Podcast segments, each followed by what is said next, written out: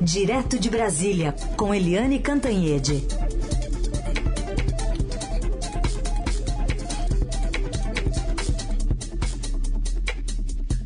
Oi, Eliane, bom dia. Bom dia, Heisen, Carolina, ouvintes.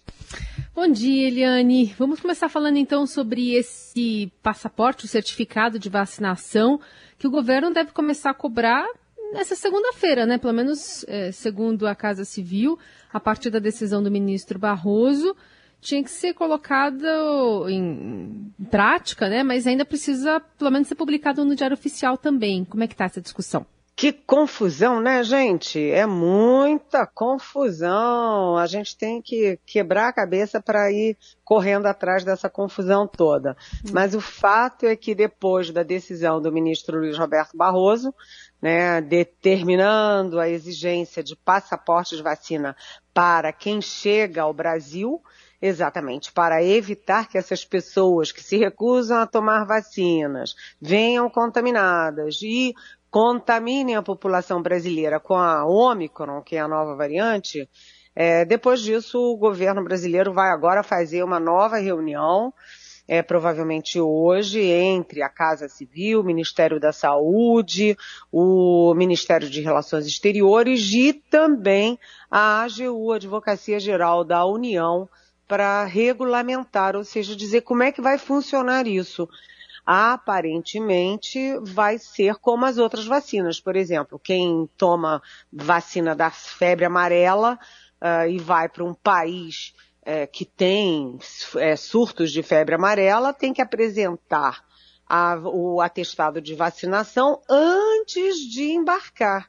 Quer dizer, ou seja, quem vem para o Brasil, está lá na Turquia, vem para o Brasil, tem que apresentar para a companhia aérea o atestado de vacinação da Covid lá na Turquia. Porque não adianta chegar aqui e faz o quê? Devolve o sujeito para lá?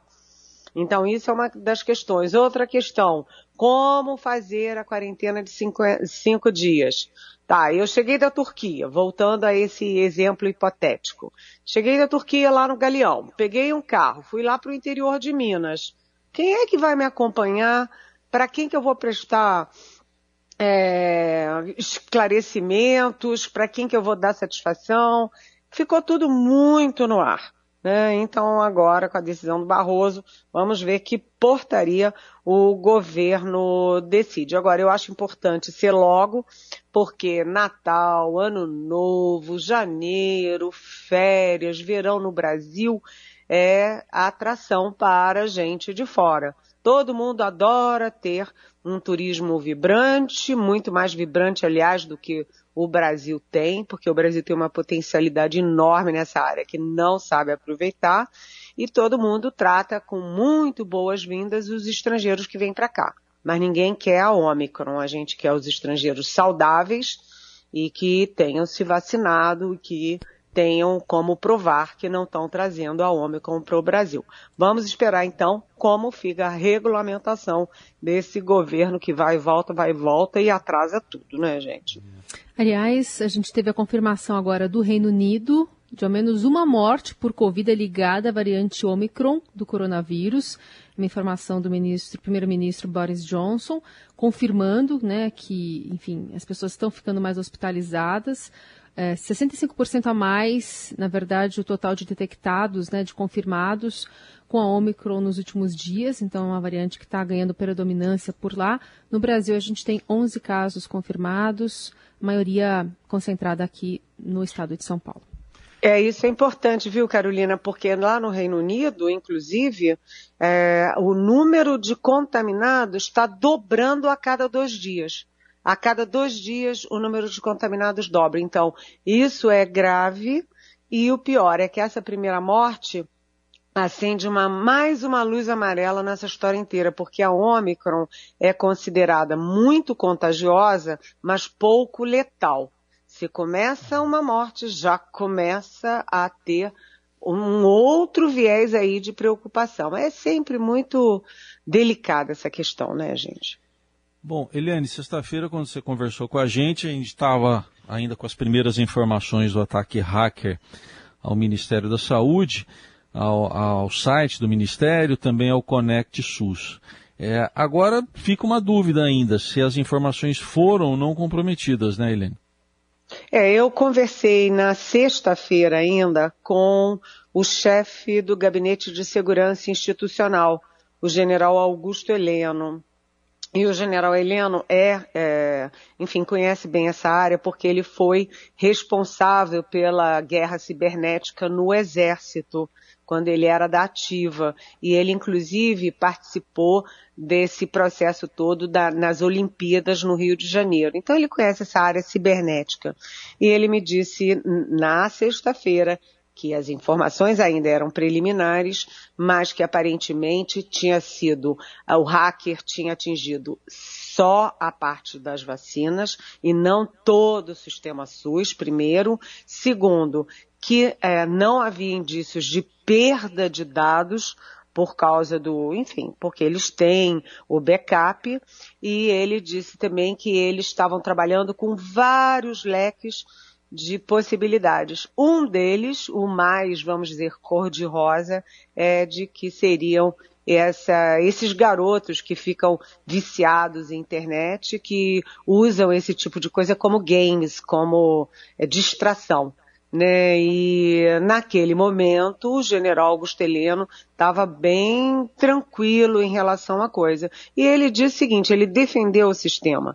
Ele disse que os sistemas brasileiros são muito sofisticados, que tem um monitoramento e uma dinâmica de sofisticação muito rápida, mas que os hackers também. Então ele definiu, o general Augusto Heleno definiu como uma guerra de gato e rato. Um corre, o outro corre, um corre atrás do outro e a velocidade é estonteante. Agora, é, vamos ver, porque é preciso agora, porque o governo vem dizendo nos, nas últimas horas que realmente não houve perda de dados. Então é preciso que o Connect SUS volte a funcionar, que as pessoas possam entrar e possam copiar os seus passaportes. Eu só queria lembrar o seguinte, que antes de você imprimir o seu passaporte do Conect SUS, você tem a carteirinha de vacinação. A carteirinha lá, carimbada, assinada, com as suas doses. Então, vamos ver se hoje já volta a funcionar o sistema, torcendo para que sim. É, essa era a dúvida também da Carla, que escreveu de Betim, Minas Gerais, dizendo: o ministro da Saúde não disse que tinha backup dos dados hackeados?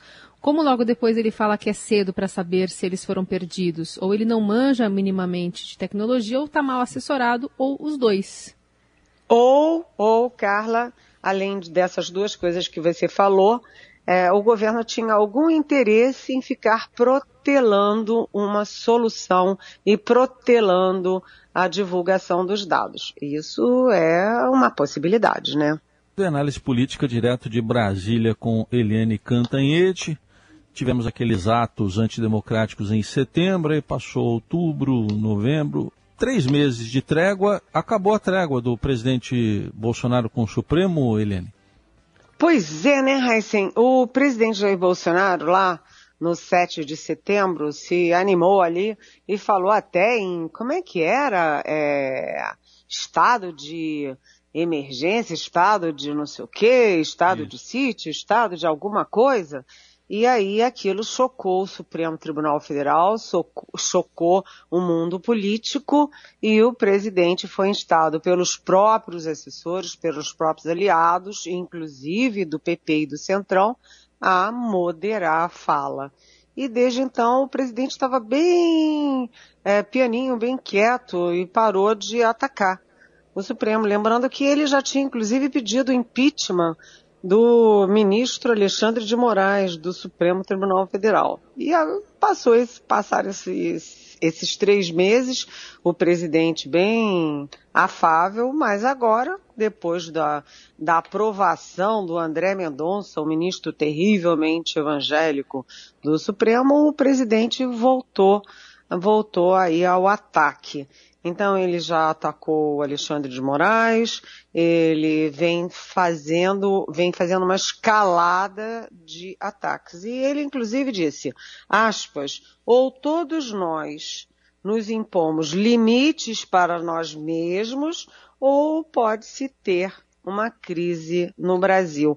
Eu acho curioso o presidente falar, todos nós temos que impor limites a nós mesmos. É, eu acho que é uma frase que cabe muito bem no próprio presidente Bolsonaro, né? Que já disse que a vacina causa AIDS, que quem toma vacina vira jacaré, é, que máscara, que tem uma pesquisa na Alemanha dizendo que máscara é prejudicial para as crianças, enfim. Ele fala umas coisas assim sem sentido, sem base nenhuma, e é, é alguém precisa impor limite a ele, já que ele não se impõe o próprio limite. Mas o fato é o seguinte, o presidente, ele mudou o tom, é, inclusive é, porque é conveniente do ponto de vista eleitoral, porque a base eleitoral do Bolsonaro é uma base que não é apenas conservadora, mas é uma base que gosta desse tom autoritário, que gosta desse confronto com o Supremo, que não admite o recuo do Supremo em relação às condenações do ex-presidente Lula, por exemplo. Então, o presidente Bolsonaro, ele certamente, isso ninguém me diz, não é uma informação, mas é uma dedução com bastante lógica de que ele deve ter pesquisas uh, e deve estar tá acompanhando nas redes sociais que a base dele está exigindo um discurso mais duro dele em relação ao Supremo. Aí a gente lembra que, por exemplo, o Alexandre de Moraes determinou uh, a extradição e a prisão do blogueiro Alan dos Santos, que foi para os Estados Unidos com uma mãozinha ali do filho 03 do presidente, deputado Eduardo Bolsonaro. Né? Então, a base do presidente vê isso como uma, um ataque do Alexandre de Moraes às bases e aos blogueiros bolsonaristas. Mas, na verdade, o Alexandre de Moraes está dizendo o seguinte, é, liberdade de expressão é uma coisa, né? Liberdade de pensamento e de expressão é uma coisa. Agora, ameaçar instituições e pessoas, isso não é expressão é, de pensamento, né? Isso é ameaça. E ameaça é, é criminosa. Então, o presidente Bolsonaro está voltando pouco a pouco a radicalizar o seu discurso e pedindo limite aos outros mas sem se impor limites também, gente. Então, fala um pouquinho sobre essa posse, né, para essa semana de André Mendonça, levando em conta diversas pautas importantes né, para o governo Bolsonaro. Tem a questão dessa, dessa decisão de marco temporal para demarcação de terras indígenas, tem a questão envolvendo o ex-presidente Lula, mas taxação de grandes fortunas, obrigatoriedade da vacina, uso de linguagem neutra, são temas caros, né, esse núcleo duro bolsonarista. É, é, primeiro vou começar pela solenidade, viu? Que tá muito engraçado, gente. Eu não vou dizer que, que é inacreditável não, tá, Carolina? Eu tá, só vou tá dizer bom. que tá engraçado, viu? Conta mais, então. No dia 17, é, dia 17 o, o, Supremo e o Judiciário entram em recesso, recesso de fim de ano. Então a posse do terrivelmente evangélico ali, é, André Mendonça vai ser na véspera, dia 16. Só que o Supremo Tribunal Federal é, tem regras muito rígidas para quem entra no Supremo porque o Supremo tem um plenário pequeno, é um plenário todo fechado e todo mundo que entra lá tem que ter atestado de vacina. E o presidente Jair Bolsonaro não apenas foi convidado, como disse que vai, mas o presidente Jair Bolsonaro não foi vacinado. E aí? Qual vai ser a mágica que o Supremo vai fazer para não barrar o Jair Bolsonaro, presidente da República Federativa do Brasil, na porta da solenidade? Ih. Isso já é uma piada, né, gente? É uma piada. Dá... Eu, se fosse chargista, ia fazer muitas piadas com isso.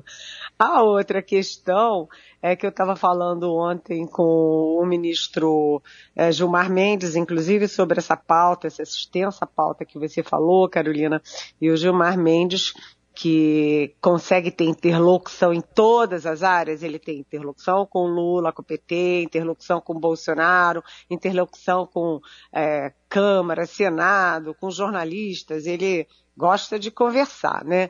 E o Gilmar Mendes está em Portugal e ele não vem para posse. E além do Gilmar Mendes, outros ministros também não virão, porque com o recesso à vista, com uh, muita gente trabalhando em home office de outros lugares, com a Omicron aí preocupando. Ninguém quer ficar entrando e saindo de avião. Então vamos ver como é que será essa posse. Do ponto de vista agora, sim, é, das votações, é, é, vamos ver como é que o André Mendonça se comporta, porque o outro ministro indicado pelo Bolsonaro, que é o Cássio Nunes Marques, o Cássio Nunes Marques vota tudo como o Bolsonaro quer. Né? Ele tem sido 100% um fiel votante é, do ponto de vista de Bolsonaro. Então, o Bolsonaro passa a ter dois votos e ele agora anuncia o tempo inteiro para os apoiadores que, se eleito, ele vai ter mais dois votos no Supremo. Como são 11, se ele tiver quatro, o equilíbrio no Supremo vai ficar muito, muito diferente. Bom, já que você falou aí em saia justa, aí, acho que seria manga justa, né, por causa do bracinho, o, o ouvinte Arturo quer fazer uma pergunta para você sobre o, o braço do presidente. Vamos ouvir. Por favor, me expliquem como as pessoas podem ter certeza, até os jornalistas, que Bolsonaro não tomou a vacina. Oi, Arturo. É... Sabe por quê? Primeiro, é... o presidente Bolsonaro ele trabalhou o tempo inteiro contra as vacinas. Ele trabalhou contra a Janssen, contra a Pfizer, principalmente, contra coronavírus, o Coronavac, ele nem, nem, se, nem, nem preciso repetir aqui. Mas, além disso, a gente tem informações de bastidores, e eu já contei aqui na Rádio Dourado que teve um almoço do presidente Bolsonaro com oficiais generais do Exército em São Paulo, e o Bolsonaro falou, bateu no peito, que ele não se vacinou mesmo, que essas vacinas são todas experimentais, e que não ia se vacinar. Não se vacinou e não ia se vacinar. Acho difícil ele ter esse discurso para generais que ficaram muito perplexos, inclusive. É... e além disso, Arturo, lembra que a própria Michelle Bolsonaro só se vacinou meses depois, porque estava nos Estados Unidos? A vacina passou por ela e ela, opa, então é agora ou nunca? Então, ela não precisaria fazer isso se o marido não fosse tão contra a vacina. Portanto, há todos os indícios. O esquisito dessa história é ele, entre várias coisas esquisitas, né, Arturo? Mas é o presidente Bolsonaro decretar 100 anos de sigilo sobre a sua, o seu atestado de vacina. Ninguém consegue entender essas coisas, né? Liane, outra pergunta, essa da Cloé de Tapetininga, São Paulo. Eliane, como é que você tem observado as movimentações do ex-presidente Lula na Europa e na América do Sul? Parece que tem repercutido menos do que poderia devido, se não pela importância política dele, mas pela sua liderança nas pesquisas entre pré-candidatos à presidência no momento em que vários processos contra ele prescreveram ou estão sendo anulados. Oi, Chloe. É, eu não acho isso não. Acho que está repercutindo muito. O presidente, o ex-presidente Lula foi à Europa bem assim, é, concomitantemente com o presidente Jair Bolsonaro e a diferença ficou muito acachapante, né? O presidente Bolsonaro passando vergonha, não podia, a COP26, é, porque senão ia ser apedrejado, segundo o próprio vice dele, Hamilton Mourão, e o Lula foi, foi recebido pelo primeiro-ministro da Espanha, pelo ex-primeiro-ministro da Espanha, pelo novo é, primeiro-ministro da, da Alemanha, enfim, foi uma festa, né? Foi recebido pelo Macron, presidente da França, e agora o ex-presidente Lula foi recebido é, assim, calorosamente na Argentina, né, muito aplaudido. Eu, quando eu fui à Argentina no governo do Lula, fui umas duas, três vezes à Argentina a trabalho, e, e os argentinos amavam Lula, era assim, o Lula era um mito, mito na Argentina. Depois de mensalão, petrolão, essas coisas todas, é possível que ele tenha perdido um pouco disso, mas as imagens do Lula lá na Argentina mostram que ele continua muito popular. Além disso, ele foi recebido com todas as honras pelo presidente Alberto Fernandes, que foi muito maltratado, muito é, atacado pelo Bolsonaro e agora está dando o troco. Aliás, o, o Lula foi recebido pelo Alberto Fernandes na véspera da, do encontro do Mercosul e o Bolsonaro cancelou a ida presencial e há uma, há uma suposição, uma dedução de que o Bolsonaro decidiu de ir exatamente porque o Alberto Fernandes recebeu o Lula. Mas, Chloé, eu não acho que esteja sendo menosprezado, não. Isso tudo tem sido bastante registrado pela mídia e nas redes sociais o tempo inteiro. Eliane, interessante que ele cancelou essa, essa participação presencial, mas hoje está indo para Paraguai, né? Pois é. Eu fico imaginando se o presidente do Paraguai tivesse recebido o Lula, talvez ele não fosse. Não é? Também, né? Agora, é, eu fiz uma aposta arriscada, que é o seguinte: olha, depois hum. de ir para a Europa toda, depois de ir agora para o Alberto Fernandes na Argentina, eu acho que o próximo passo do Lula é ir para o Xi Jinping lá na China, que é outro que apanhou muito do, dos bolsonaristas, né? É verdade. Vamos acompanhar. Muito bem, abrindo os trabalhos aqui, Eliane Cantanhede, com as perguntas que vocês enviam para cá pelo 994811777, pelo aplicativo da site da Rádio Dourado, ou então pela hashtag Pergunte para Eliane nas redes sociais. Obrigada, Eliane. Amanhã a gente volta a se falar. Até amanhã. Beijão.